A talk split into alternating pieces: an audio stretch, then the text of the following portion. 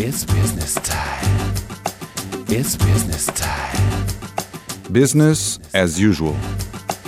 Os protagonistas da gestão em destaque na RUC.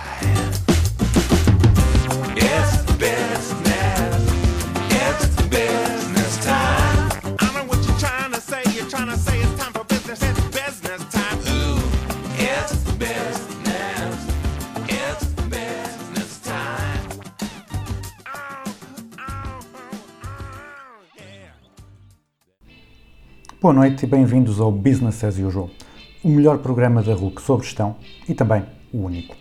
O meu nome é António Calheiros e para o nosso 59 episódio, terceiro da quarta temporada, tenho uma convidada muito especial, a Diana Ramos. A Diana estudou jornalismo em Coimbra, passou aqui pela Associação Académica, pela Cabra e pela RUC, onde chegou a ser diretora de informação. Passou depois pelo Correio da Manhã e é atualmente a diretora do Jornal de Negócios, onde cobre o mundo da gestão e dos negócios e também gera esse órgão de comunicação social. Nesta conversa falamos sobre o seu percurso e sobre muitas crises. A crise da imprensa, especialmente a escrita, a crise do BES e dos seus devedores, a crise da Covid-19 e os impactos que as crises têm no mercado de trabalho. Ainda falamos de uma das mudanças que a Covid trouxe, a generalização do teletrabalho. Finalizamos o episódio conhecendo melhor a Diana e com as suas respostas à grelha fixa. Atentem.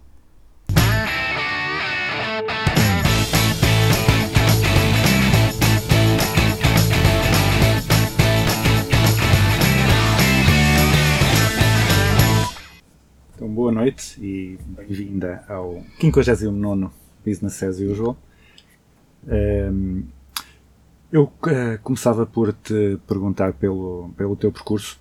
Tu estudaste jornalismo, passaste aqui na, na Associação Académica pela Cabra e pela RUC, estiveste uma vida inteira no, no Correio da Manhã eh, e és atualmente a diretora do Jornal de Negócios. Era isto que tu imaginavas para o teu futuro quando entraste em jornalismo? O que, é que tu, o que é que tu tinhas como plano e o que é que surgiu assim de forma inesperada?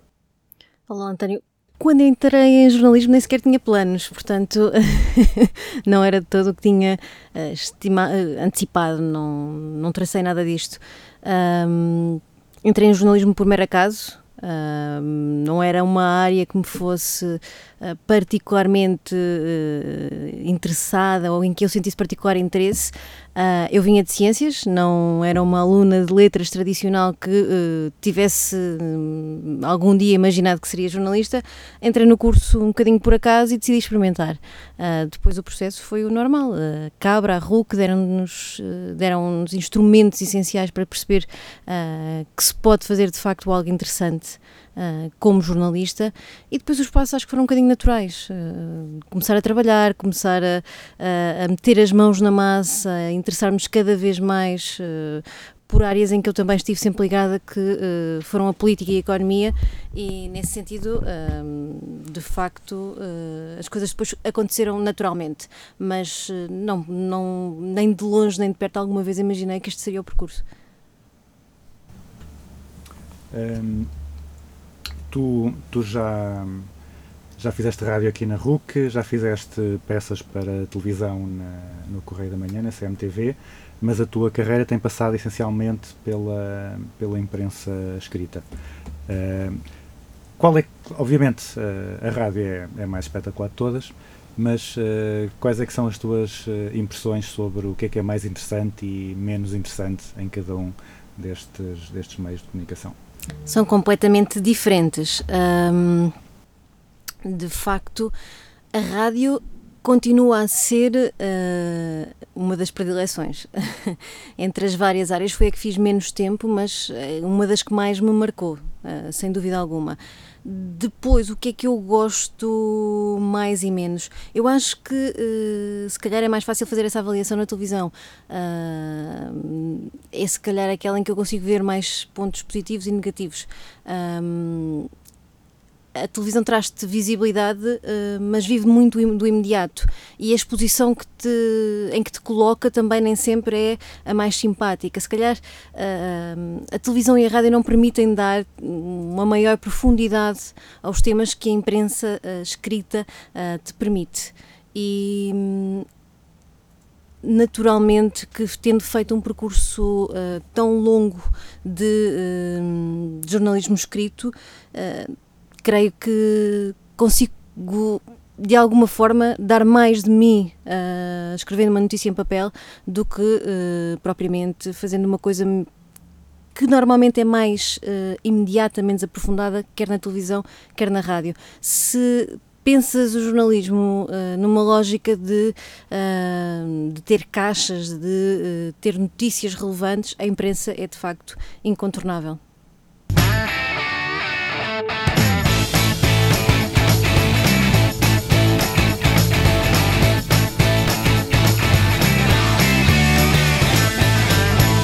Fala-se há muito, há muito tempo na crise da, da imprensa escrita, aliás, eh, desde que, desde que se calhar que tu entraste para a imprensa que já se, que já está, ou que já se fala em, em crise, tem havido uh, despedimentos uh, coletivos em vários meios de comunicação.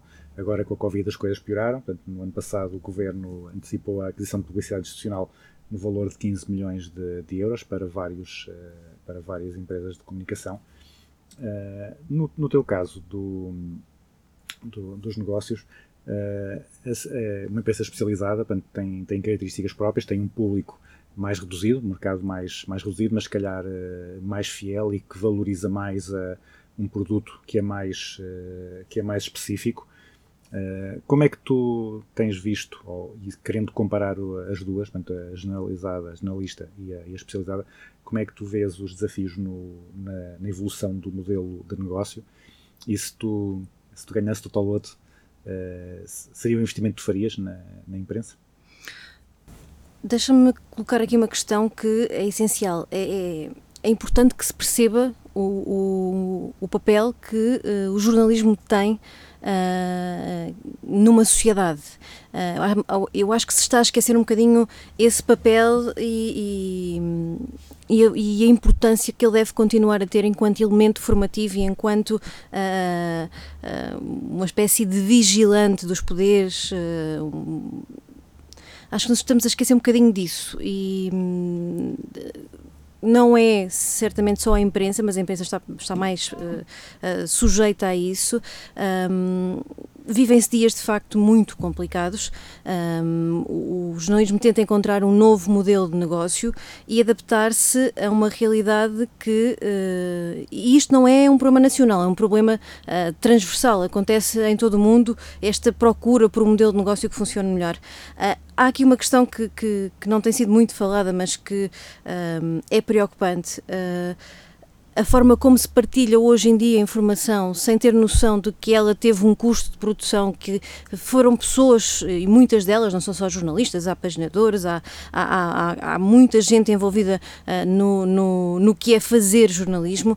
E um, as cadeias de partilhas, por exemplo, de PDFs nas, uh, nos grupos do WhatsApp, em várias redes sociais, são uma ameaça, de facto, a, a, a uma imprensa que se quer livre e, e que se quer, uh, no fundo, uh, financiada devidamente para que não, te, não, não tenha que estar sujeita a, a, dificuldades acrescidas. E não se tem discutido muito isso. De, de, facto, a partilha ilegal de conteúdos é um tema tema que deve ganhar mais uh, relevância uh, para que se perceba que num pequeno gesto e num pequeno ato de partilha de alguns conteúdos que muitas vezes uma pessoa até acha que não está uh, a fazer nada de errado, está na verdade a colocar em risco o trabalho do, dos jornalistas, está a colocar em risco o futuro do jornalismo e, e, e isso é muito preocupante. Quanto aos modelos de negócios, eles estão, acho que há uma procura constante para que para se perceber como é que vai ser o passo seguinte. Um, as vendas em banca eh, alteraram significativamente uh, uh, o modelo que existia nos últimos anos, deixaram de ter o peso que tinham, uh, porque também as pessoas consomem cada vez mais informação uh, digital. O telefone abriu-nos as portas para o mundo, de certa maneira, e eu acho tens que. Números, os... Tens números disso? Tens números da quebra da das vendas em banca e da, quanto é que Gerais não tenho, mas eh, sobretudo num ano de pandemia em que muitos quiosques estiveram fechados, ahm, toda a imprensa se ressentiu disso. Ah, tivemos os quiosques a serem fechados, depois reabriram, mas as próprias pessoas ah, foram perdendo aquele hábito de ir comprar o jornal em banca e a pandemia veio agravar isso. Agravou significativamente essa, essa, essa, esse hábito que se criava e esse hábito que se tinha de comprar o jornal. O próprio encerramento de muitos cafés, muitos espaços ah, comerciais, ah, fez com que eh, aquele tomar o café, partilhar e ler o jornal deixasse de acontecer. É, também, foi também um fator que pressionou as vendas da, da imprensa. O modelo terá que caminhar para eh, encontrar novas eh, formas de receita e, e eu acho que ainda ninguém tem essa, esse modelo completamente clarificado. É, é- é um caminho que se vai fazendo e percorrendo, ah, sabendo que se têm muitos desafios pela frente. Se eu investiria num grupo de mídia, eu investiria, mas como em tudo na vida, o importante é diversificar os investimentos. Naturalmente que não investiria um prémio de, de Total de Euro eh, todo num só investimento. Parece-me parece uma ideia muito sensata. Eh, tu, além de seres eh, jornalista e diretora de um, de um jornal, também és, és empresária. Tens uma, ou tens em, em, em- sociedade um. Não sei se podemos fazer. Podemos fazer publicidade. Vamos fazer publicidade do, o das Joanas. eh, portanto, é um, Um pequeno café. pequeno café eh, lá em Lisboa. Eh, essa, essa tua experiência como, como empresária preocupada com a, com a gestão do, do negócio eh, abriu-te os olhos para um conjunto de, de preocupações do, dos empresários comuns, da, das pessoas, se calhar, para quem tu escreves e que, e que leem os teus conteúdos, que se tu fosses só jornalista, eventualmente eh, não terias sensibilidade? A minha participação nesse negócio é de facto muito diminuta. No dia a dia não consigo ter eh, disponibilidade sequer para ah, me envolver eh, nas, nas questões mais práticas. Começou por ser também uma decisão de, de investimento, de vamos arriscar aqui em sociedade, num pequeno negócio que, que nos dê aqui um bocadinho também alguma, alguma noção de como é que é lidar com uma empresa. Ahm, e isso apesar do meu menor envolvimento no dia a dia na gestão, ah, tem-me dado alguma perspectiva. Ah, é, é mais fácil quando se está do lado de cá perceber, por exemplo, as dificuldades que se têm ah, com um determinado nível de burocracias, as dificuldades que existem em torno de alguma pressão fiscal que existe e, e que para os pequenos negócios é, é- é de facto muito relevante. A própria forma como, como, como ahm, lidar com equipas, gerir equipas, é, é mais fácil ter uma noção estando dos dois lados e, e, como dizes, ahm, quando eh, muitas, eh, por exemplo, o, o ano da pandemia eh, foi um ano em que muitos diplomas foram aprovados, muitas medidas foram aprovadas. quem está do lado de quem escreve, de quem tenta explicar os apoios, ah, até pode estar a fazer ah, as notícias a achar que está a dar informação relevante, mas o facto de se conhecer também a realidade é importante para perceber se a aplicabilidade, por exemplo, desses apoios é, é razoável, se não é, se os efeitos práticos de facto ah, ah, se sentem. Estar dos dois lados ajuda a ter uma melhor percepção.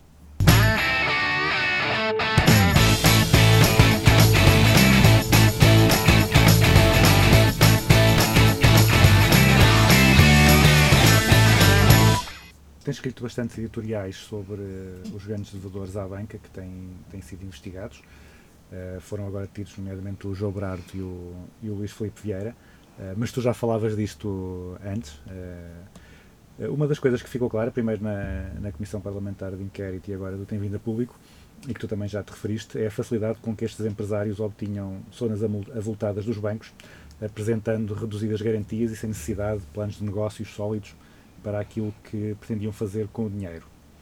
Ahm, isso deve-se à, à reduzida dimensão da nossa economia, em que todos os grandes investidores são amigos eh, e conhecem os banqueiros, e então é, acaba por ser eh, uma. acaba por não haver aquela, aquela burocracia que tu falavas há pouco e é tudo, é tudo acordos entre amigos. Deixa-me eh, dizer-te uma, uma coisa que eu acho que é muito relevante. Estes não são os eh, típicos empresários. Ah, ainda bem que usaste a palavra investidores, porque na maior parte dos casos eles foram isso. eh, foram investidores a investir com capital alheio, não entregando garantias, não se envolvendo pessoalmente muitas vezes nos projetos. Estes empresários não são uma imagem daquilo que é o empresário em Portugal. E, e isso é importante também que fique claro. A reduzida dimensão da economia ah, portuguesa e, e do próprio país faz com que ahm, as pessoas conheçam um pouco ah, todas umas às outras muito facilmente. E ah, a verdade é que na, questão do financiamento bancário destes grandes devedores, uma das questões, um, um, um, um fator que ajudou a, a criar esta rede de pessoas que, no fundo, eram os mesmos devedores em todos os bancos, ahm, só surgiu porque havia um conjunto de interesses, um conjunto de pessoas que, eh, no fundo, eram facilitadores e que viviam ah, mutuamente dependentes uns dos outros. E ahm, isso tornou-se bem claro. Ah, Agora, isto é a imagem da banca? Também não creio. A banca mudou muito ah, nos últimos anos e ah, não só em termos regulatórios, porque a regulação agora também é muito mais apertada, mas sobretudo em termos de ah, formas de gestão. Os anteriores banqueiros tinham uma visão diferente daquilo que são os atuais presidentes executivos de banco, que são muito mais gestores e muito menos banqueiros com peso institucional, com ah, com muito uh, jogo de eh, poder e influência. Ah, a banca antigamente movimentava muito o seu poder e de influência para ah, que muitos negócios ah, fossem feitos, para que muita da economia fosse condicionada àquilo que eram as suas vontades. Isso claramente no caso do Grupo Espírito Santo e do BES e ah, deixou à mostra ah, estes pretensos empresários que, na verdade, ah, apenas participavam numa teia de interesses e ligações que em muito pouco serviram à economia. Também muitos, eh, muitos destes bancos apresentavam contas sólidas pouco antes de terem que ser resgatados. Há uns anos, portanto, quando, eu, quando, eu era mais, quando nós éramos mais novos, quando aconteceu o caso Enron e WorldCom, a Arthur Anderson, uma das maiores auditoras mundiais, na altura foi responsabilizada eh, pelo mau trabalho da auditoria, né, por não terem, por não terem eh, conseguido perceber o que é que estava a acontecer e por deixarem que aquilo, que aquilo acontecesse e também revelou hum, na altura o conflito de interesses entre a área da auditoria e da consultoria, ou seja, muitas vezes era a mesma empresa que supostamente devia eh, verificar as contas do- das empresas que, que, as, que as ajudava a encontrar esquemas para, para esconder os buracos na- nas contas. Nestes casos recentes em, em Portugal, eh, como é que tu vês o papel da- das auditoras? Eh, acho que deve, que deve ser alterado o papel das, au- das auditoras ou o problema está na regulação? Eh, o, que é que tu, o que é que tu viste aí que, que que, achaste mais, mais problemático e que ajudou a que isto pudesse ter acontecido? No caso do BES, eh, ficou bem visível que a auditora fez muito pouco, quase nada, eh, e ainda assim, em tribunal, não foi possível demonstrar a responsabilidade dessa mesma eh, auditora até ao momento. É um processo que ainda está em curso, que ainda terá certamente mais fases de, de recurso e, de, e até haver uma decisão final, mas Portugal tem um problema que tem a ver também com a sua dimensão. Ahm, é um país pequeno, há poucas auditoras e, eh, no fundo, mesmo que tu queiras criar alguma diversidade e alguma rotação de auditores, ah, não só os profissionais vão trocando de empresas, porque são poucas, ah, e vão trocando de empresas, ah, acabam por ser sempre os mesmos profissionais nas, nas empresas que existem e. acaba por, mesmo havendo um sistema de rotatividade, de ser um meio pequeno e de, no fundo, eh, estarem quase sempre as mesmas pessoas a trabalhar com as mesmas ah, entidades. E daí também, se calhar, um maior nível de dependência das próprias auditoras em relação ao auditado. Ah, não digo que não façam o seu trabalho, ah, mas ficou demonstrado, então, no caso do BES e, e da Espírito Santo Financial Group, que hum, houve muitas falhas. Havia elementos que deviam ter sido vistos, que eh, não foram. Dito isto, também não ajuda quando do lado da gestão há uma clara intenção de torpar contas, eh, de as alterar, de as maquilhar e de não tornar tudo transparente. Porque eh, quando isso acontece, e, e- e isso normalmente vem sempre de cima, não é? Vem de dentro da própria insti- instituição, hum, é difícil ao próprio auditor con- conseguir compreender todos os processos. Ah, não digo que estejamos no mesmo ponto, houve melhorias ah, significativas. hum, as próprias auditoras acho que não querem estar tão expostas a este ruído e a este risco reputacional de ah, serem as responsáveis associadas à resolução de um banco. Ah, tem havido melhorias, tem havido melhorias, ah, creio. Agora o mercado é muito pequeno. Muitas vezes há aquela decisão difícil entre, ok, vou, vou assinalar tudo ou, e perder, perder clientes ou vou aqui fechar os olhos para, para manter o negócio. É uma gestão difícil. É uma gestão difícil e, e imagino que sejam contratos de muitos milhões, porque auditar instituições financeiras eh, e a relevância destas instituições eh, obrigará a um trabalho e a, um- a uma concentração de recursos eh, muito elevada. E imagino que sejam contratos importantes para as auditoras. Auditar uma instituição financeira não é o mesmo que auditar uma, uma pequena empresa com um nível de risco muito mais reduzido.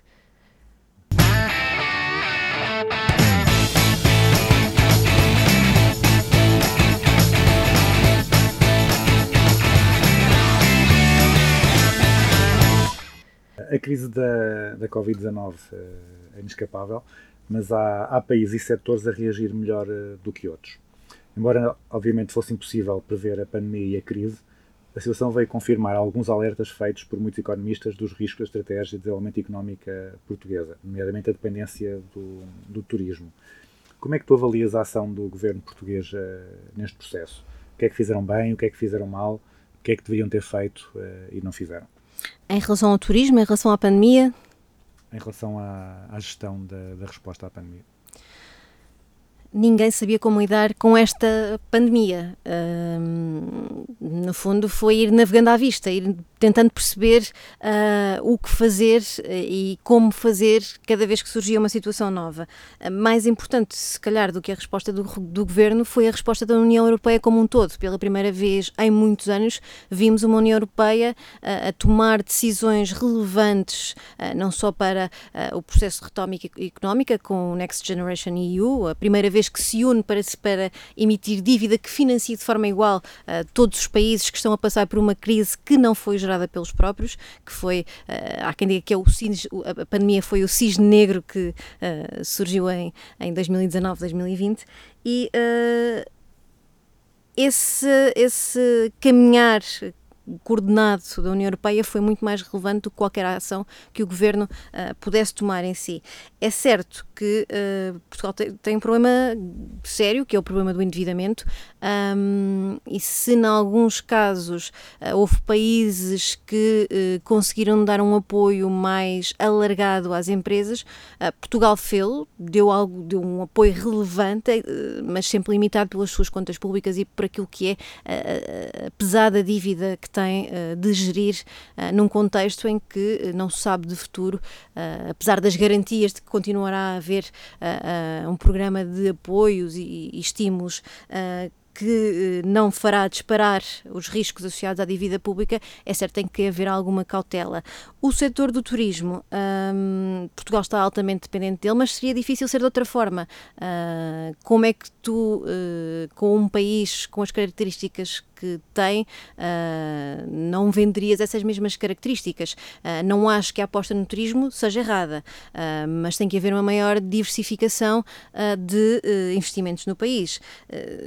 Se calhar, eh, e agora também estamos aqui a- prestes a começar a executar o plano de recuperação e resiliência, ah, seria importante que eh, muita da indústria que foi perdendo gás e perdendo força pudesse ter um apoio significativo na reindustrialização e na própria ah, digitalização, no caminhar para ah, um- uma, uma processos eh, de produtivos mais eficientes. E eh, a aposta na investigação e, e- no desenvolvimento tem que ser muito maior. Aposta-se muito pouco na criação de valor em Portugal. E, e não é um problema de estarmos apoiados no turismo, é um problema de não se fazer nada além disso. Eh, acerca da, da resposta portuguesa, tem, tem havido muitas notícias que dão uma ideia de que o governo português, comparativamente com outros governos europeus, que eh, as ajudas que deu eh, não foram tão elevadas como, como outros governos. Já falaste da questão da- do nosso problema com a dívida, eh, mas eh, essa questão de de- dos valores e da, da própria agilização dos processos, eh, por exemplo, nos Estados Unidos eles deram, deram simplesmente dinheiro às pessoas sem, sem grandes complicações. Cá em Portugal houve muitas pessoas a queixarem-se da- das dificuldades da burocracia no processo. Eh, tu também, lá está, como no teu papel de, de empresária, que também viveste isso do outro lado, não apenas de, de reportar a, a situação. eh, achas que, que, que houve cautelas a mais, que houve, se calhar, eh, cuidado a mais para evitar eh, a dívida ou que houve um, houve um equilíbrio aceitável? Houve muito cuidado com a gestão orçamental. Houve e há, continua a existir. Ah, mas ah, houve um esforço genuíno em ah, não deixar cair as empresas. Ah, foi importante, por exemplo, que ah, quando a economia começou a reabrir, as empresas estavam em condições ah, de, eh, de poder retomar a sua atividade, ah, o, grosso modo, a maioria delas. Algumas ficaram pelo caminho, mas ah, o número acabou por não ser assim tão elevado quanto se, se antecipava. E o facto de terem eh, tido a possibilidade de reabrir com condições aconteceu muito à conta dos apoios que foram dados, a muitos deles a fundo, a fundo perdido. No início houve de facto alguma ah, burocratização dos processos e uma dificuldade em, em- em- em colocar rapidamente o dinheiro do lado da, da economia, ah, mas tanto o layoff como os apoios ah, às empresas acabaram por entrar num ritmo ah, de execução mais fluido e se olharmos a partir de meados do ano passado tornou-se muito mais rápido a forma como esse dinheiro começou a chegar começou a chegar às famílias e às empresas. Não sei se o cheque ah, faria a diferença numa economia parada, por exemplo. Acho que foi importante que eh, as pessoas pudessem ah, saber que o seu emprego estava de alguma forma protegido através dos mecanismos de layoff, em que os salários foram largamente garantidos. Ah, Houve sempre foi, ah, se calhar, muita propaganda associada a estes apoios, ah, porque alguns deles foram anu- anunciados várias vezes até serem executados ah, e, e não foram tão, tão rápidos a chegar numa fase inicial. Houve muita poupa e circunstância no anúncio e pouca execução. Ah, mas depois entrou-se numa fase de ah, quase ritmo de de, de marcha já eh, em andamento e as coisas acabaram por melhorar. Ahm, Podia-se ter ido mais longe, creio que se podia ter ido um pouco mais longe, mas lá está, não há milagres. A economia hum, portuguesa eh, está a crescer eh, menos que, que as restantes eh, economias. Portugal tem e continua a ter responsabilidades na, na- na gestão das suas contas e, e- e continua a ter dificuldades ao nível de, de- da gestão das suas contas e é um problema que ou é resolvido no médio prazo com uma mudança eh, estrutural ou vamos continuar a ter estas questões de eh, olhar para o déficit, olhar para a dívida, olhar para a receita que entra, para a despesa que se pode ou não executar. eh, será sempre eh, o trabalho de qualquer ministro que, se a economia não se transformar de forma decisiva.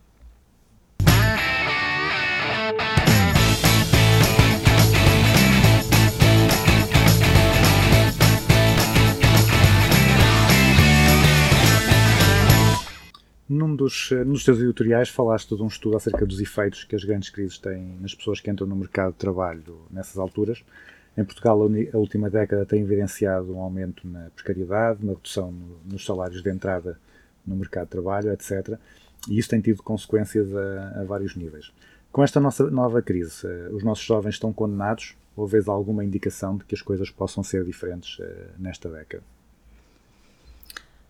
Como dizia há pouco, alguma coisa tem que mudar porque não pode ficar tudo na mesma. Os salários em Portugal eh, são baixos, eh, o nível de fiscalidade associado ao trabalho é elevado e hum, alguma coisa tem que ser feita. As empresas eh, quando tentam pagar um salário, não basta sermos só críticos do papel dos patrões, uh, porque há patrões e patrões. Haverá patrões bons, haverá patrões menos bons, haverá patrões uh, quem se podem apontar uh, bastantes erros, mas uma coisa é incontornável: quando se olha para os custos salariais associados a um posto de trabalho, a fiscalidade é muito elevada e pagar melhores salários, na verdade, cria uma pressão sobre a própria tesouraria das empresas também uh, muito elevada. E, é preciso pensar uh, de uma forma mais uh, alargada e numa forma de médio prazo, no, pensar no, fazer um, um, reposicionamento a médio prazo para que uh, se possa um pouco pensar na, na, maneira como. É, como, como, é que, como é que se podem pagar melhores salários, não criando mais dificuldades também às empresas? É tu há, há, pouco, e agora estavas também a dizer que é preciso haver mudanças na, na economia, mas pela, pela forma como te referis ao trabalho do ministro, quase dava a ideia de que, uh, de que o ministro est estaria à espera que isso acontecesse. Uh, o, o ministro da Economia basta ser um, entre aspas, um, um contabilista ou é preciso haver um, um, ministro da Economia que tenha uma estratégia nova para o país que consiga, consiga uh, fazer essa mudança acontecer. O Ministro das Finanças é o contabilista, é aquele que limita uh, a maior parte da ação do governo. O Ministro da Economia uh, tem de olhar de facto para as empresas e, e tem de ter um papel importante no apoio às empresas, porque uh, lá está, se Estado e empresas caminharem lado a lado, uh, o resultado para a economia será certamente uh, melhor. Mas não é um ministro que faz a diferença, são políticas e as políticas são tomadas por um governo no seu todo. E desse ponto de vista, tem que ser um governo com um programa político a querer mudar e a querer repensar a própria, a própria economia.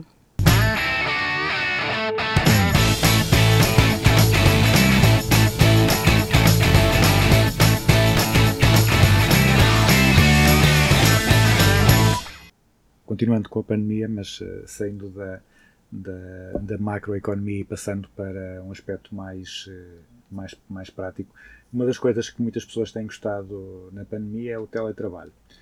Por sua vez, a maioria das empresas uh, não parece muito interessada em manter a, a situação. Várias empresas, mal houve essa possibilidade, voltaram ao, ao trabalho presencial tu também, lá está, num editorial, alertaste para um conjunto de impactos uh, pouco referenciados, pouco, pouco falados de, do teletrabalho.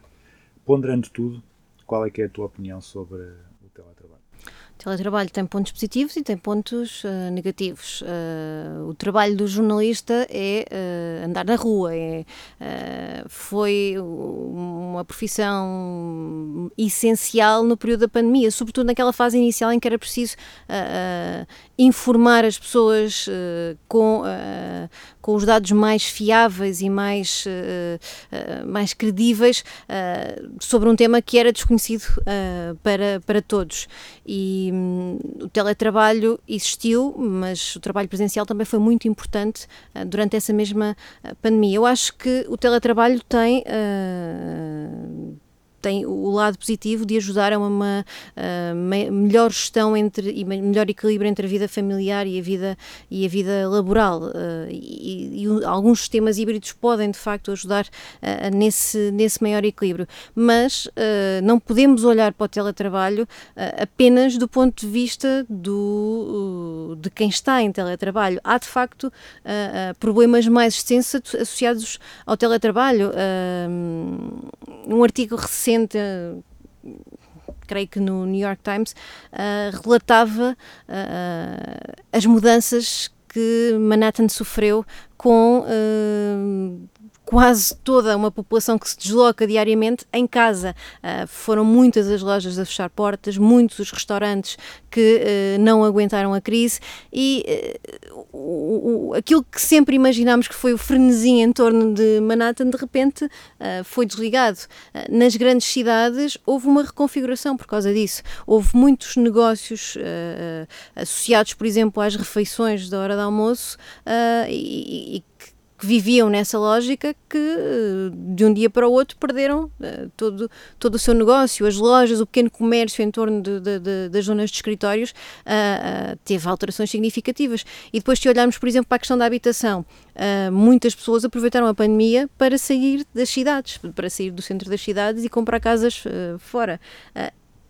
Queremos de facto eh, cidades vazias de pessoas? Eh, Estas questões têm que ser todas avaliadas de uma forma mais profunda. Eh, O teletrabalho tem muitos pontos positivos, mas é preciso olhar para todo um conjunto de fatores que não crie, que são relevantes e que podem criar mudanças na própria configuração das cidades.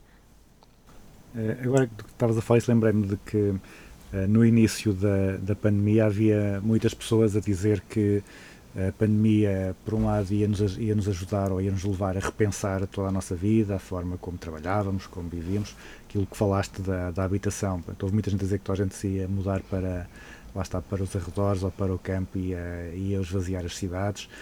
Houve pessoas que chegaram a, a também a dizer que com a pandemia nós íamos ficar todos mais preocupados com o ambiente, que íamos ficar todos mais empáticos com os outros.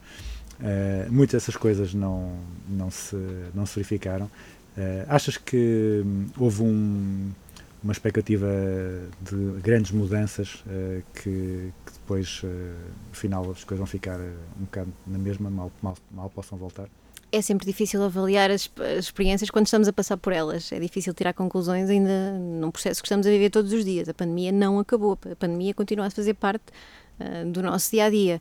Uh, não sei se vai mudar tudo para melhor, vai haver mudanças. Uh, vai haver mudanças e é normal, foi uh, uma paragem abrupta, foram mudanças nas relações humanas uh, como nunca nenhum, nenhum, de nós tinha experienciado, uh, mas creio que a análise só pode ser feita daqui a uns anos, quando estivermos de fora. houve coisas que foram foram quase alertas. Por exemplo, a questão da habitação em Lisboa. As pessoas perceberam que uh, Lisboa tem casas muito pequenas. Viver fechado numa casa uh, uh, com poucos metros quadrados, com sem aquela rotina diária de casa ser um espaço uh, de uh, quase dormitório e ser mais um espaço vivido uh, com o trabalho a imiscuir-se na vida familiar, essas dificuldades ficaram muito mais à vista com, com a pandemia, daí também a vontade de muitas pessoas de encontrar casas maiores, uh, com outros preços, uh, fora, fora da cidade. Não sei se vamos ficar todos melhores, todos melhor, algumas uh, mudanças ocorreram, mas é mais fácil fazer a fotografia e, e, fazer a análise ao que estamos a passar daqui a mais alguns anos. não ficou tudo bem, isso é certo. Tu estavas a dizer que, que, a, que os efeitos de, do teletrabalho portanto, eram, eram importantes para o equilíbrio vida-trabalho, mas uh, e em termos, de, em termos do trabalho, trabalho em equipa, não é? ou seja, é diferente e se calhar tu deves ter notado, sentido bem isso na, na redação, não é? é completamente diferente estar a trocar ideias com os colegas numa redação cheia de pessoas ou cada um estar uh, em sua casa a comunicar uh, via Zoom ou via mail ou o que quer que seja. O uh, que, que sentiste, ou além da tua experiência pessoal do que tens, do que tens lido, que, que impactos é que sentes que isso teve na, na qualidade ou na forma como se trabalhou? Cria dificuldades, até porque o jornalismo é um trabalho criativo, um trabalho de análise também, muitas vezes, e uh, trocar informações e aquela, uh, aquela conversa que normalmente é tida entre editores e jornalistas, entre os próprios jornalistas entre si, é muito mais fácil quando está num ambiente presencial. Uh, depois, os próprios grupos do WhatsApp começam a ser mais cansativos à medida em que estamos há muito tempo a trabalhar nessa, nessa base de comunicação e uh, a integração de pessoas novas também é muito mais difícil. Porque como é que se explica a alguém que está a entrar de novo o que é uma redação se a redação não, não está na configuração que é habitual? E isto não acontece só no jornalismo, acontece em todas as empresas. Eu imagino que uh, o- próprio processo de contratação ah, seja muito mais complicado para as empresas atualmente, a própria forma de eh, relacionamento ah, das equipas tenha que ser re- eh, repensada, equacionada, ah, os modelos de avaliação têm que ser certamente ajustados para que se possa criar algum eh, mecanismo que ajude a, a enquadrar este novo formato em que, em que estamos e eh, essas mudanças têm que ser eh, bem avaliadas porque eh, essas dificuldades associadas ao, ao teletrabalho não podem ser ignoradas, elas existem.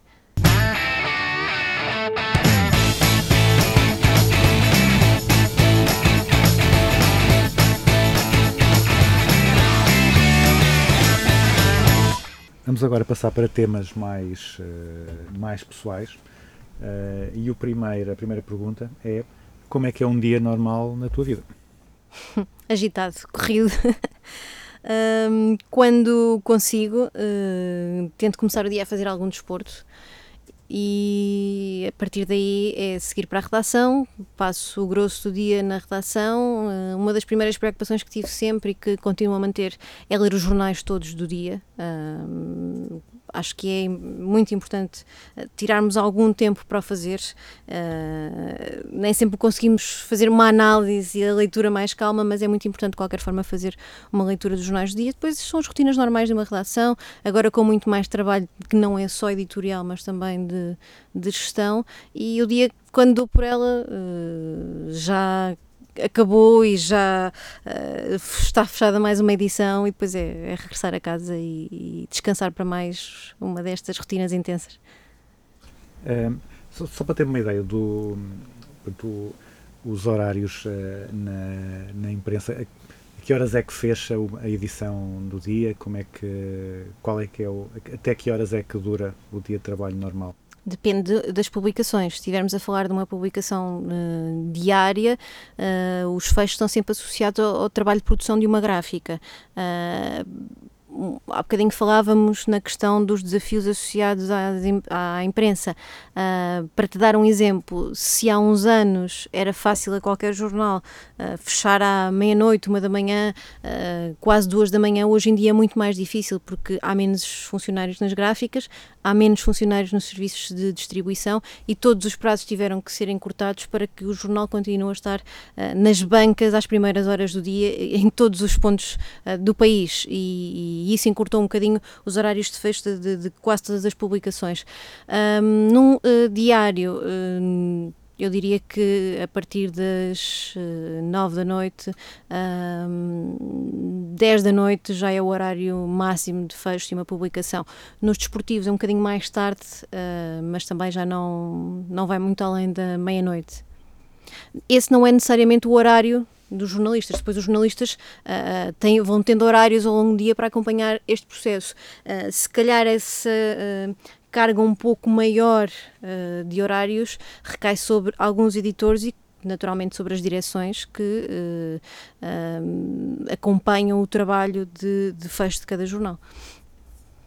Hum, que técnicas, eh, práticas, apps é que tu usas para seres eh, mais eficiente, para gerir melhor o teu tempo, para seres mais feliz? O que é que te ajuda que, eh, a lidar com essa, com essa vertigem do dia a dia? Não uso apps.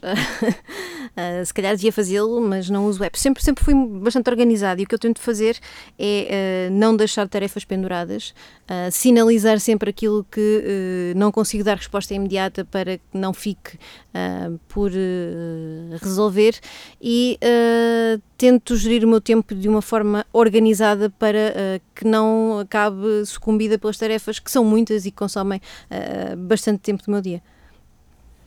Então, não usando apps, eh, tens uma agenda em papel? É tradicional? Uso o telefone, uso ah, Ah, o calendário do telefone, é certo, ah, mas tenho uma agenda em papel, sim. Ah, para planificação de ah, muitos trabalhos, para. ah, ah, a, a agenda do, do, do, do telefone é mais de eh, eventos, reuniões, ah, para a gestão mais diária. Depois, para, para a planificação ah, das edições, é muito importante uma agenda em papel ah, para saber quando é que saem determinados indicadores económicos, para assinalar ah, algumas efemérides, para planear, no fundo, ah, ah, alguns temas ou algumas ah, tarefas do dia a dia e da gestão corrente da, da área mais editorial. E tenho uma agenda de contactos em papel ainda, porque eu acho que é muito importante. Ok. Eh, em que tarefas é que tu és mais eficiente e que tarefas é que tu não abdicas de fazer, mesmo sabendo que pode não ser o mais eficiente? Ou seja, mesmo sabendo que às vezes possas estar a perder tempo, mas que tu gostas de fazer e achas que é importante. a leitura dos jornais. Ah, não abdico, apesar de muitas vezes eh, poder parecer que temos menos tempo disponível, ah, se, se- se usarmos aquela meia hora, 40 minutos para, para outras coisas, não abdico dessa tarefa. É difícil dizer em que tarefas é que sou mais eficiente, eh, não, acho que não consigo apontar eh, uma. No fundo, tenho que tentar ser efi- eficiente a, a realizar as tarefas que realizo, porque eh, de outra forma não, não é possível gerir o dia a dia. Eh, e quando tens que aprender eh, sobre... Deixa-me só dizer outra coisa. Também não abdico de escrever artigos. Eh, Quando se está numa função de direção uma, ou uma função de editoria, de, de, de- num papel de editor, torna-se muito mais difícil fazer isso. Mas é importante continuar sempre a escrever, continuar a meter as mãos na massa. Eh, quando tens que aprender sobre algum tema novo ou desenvolver novas competências, como é que fazes? Leio, leio muito. Mas que livros, artigos... Mais eh, artigos. Digital, consulto muito eh, imprensa internacional eh, por via digital, tenho hum, várias assinaturas. Hum, livros também vou lendo, mas se calhar tento aproveitar eh, a leitura de livros para ser uma coisa menos eh, didática e, e- e mais de tirar prazer pessoal, de, de relaxar, de não associar tanto a tarefas de, eh, de trabalho.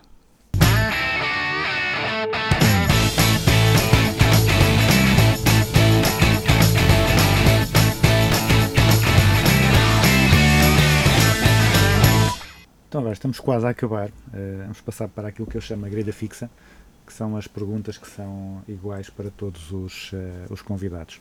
E a primeira é eh, uma empresa ou um guru da gestão que tu admires, ou uma empresa e um guru. Nunca fui de, de idolatrar ou de adorar figuras, mas tenho respeito, tenho respeito por, por muitas delas. Ah, e há um empresário em Portugal que eh, de facto merece, eh, merece o respeito e, e merece que o elogiemos porque foi sempre uma, uma figura e uma personalidade diferente. Uh, o Comendador Rui Nabeiro uh, devia ser um, um exemplo para muitos dos empresários uh, portugueses. E na, na imprensa, há assim algum jornalista que seja um. Que seja, não vou dizer um ídolo, mas que seja uma referência? Há sempre jornalistas internacionais que vamos acompanhando o trabalho e que vamos, uh, e que vamos seguindo, mas uh, é mais por seguir o trabalho do que propriamente. Uh, seria injusto estar a apontar nomes, seria muito injusto. Uh, um livro que toda a gente devia ler. Técnico ou, ou lá está, ou para, ou para relaxar? Não técnico, não técnico. Uh, Liberdade de Jonathan Friesen, uh, um, um, bom retrato do que, do que é a América, do que são as famílias na América, também do, do que nem sempre são as imagens que temos, uh, a realidade nunca é bem aquilo que, que parece. Espero que não seja teorias de conspiração. Não é, não é. Uh, um conceito ou uma prática da gestão que tu vejas mal compreendido ou mal aplicado?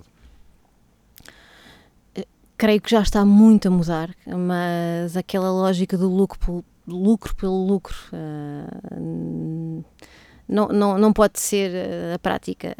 E eu acho Pois que tu muitos dos gestores têm alterado esse perfil. Já escreveste um bocado sobre isso, sobre isso recentemente. Achas então que as novas eh, gerações de gestores eh, estão preocupados com outras eh, com outros valores além do, do mero lucro?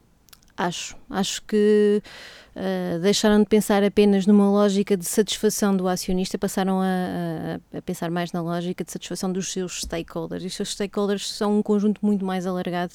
Uh, que não se, não se fica pelo, pelos acionistas e, e, uma gestão mais sustentável uh, no médio prazo terá sempre maior benefício para as empresas. E agora um, um conceito ou uma prática de gestão sobre a qual tenhas mudado de ideias? Não te sei dizer mesmo. Não te sei dizer. Uh... Uma prática que achasses que era espetacular e depois de repente afinal se calhar não é tão.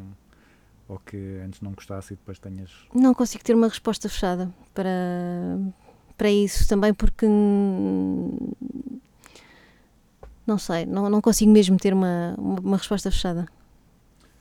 Então agora mais desafiante. Se nós colocássemos um cartaz à entrada ou à saída de todas as faculdades de, de gestão do país com uma frase para ser, um, para ser vista pelos estudantes todos os dias, que frase, que conselho é que tu querias, é que tu achas importante que fosse partilhado com os estudantes? Alunos de gestão? Alunos de gestão. Bem, uh, teria que ser curta e que fosse facilmente que ficasse na memória facilmente. Portanto, algo como as pessoas primeiro. E finalmente, a pergunta mais difícil uh, do programa todo: uma música para acabar. Um, Selfless dos Strokes. Ok, muito bem. Então, muito obrigado pelo teu tempo, Diana, e que continue a correr tudo bem. Obrigada eu. Foi um prazer ter regressado à RUC.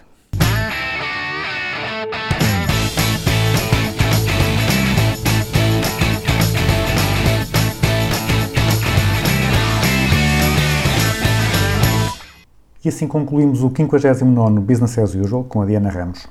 Uma conversa abrangente da gestão à economia e à política. Nós voltamos para a semana. Até lá, fiquem com Selfless dos Strokes.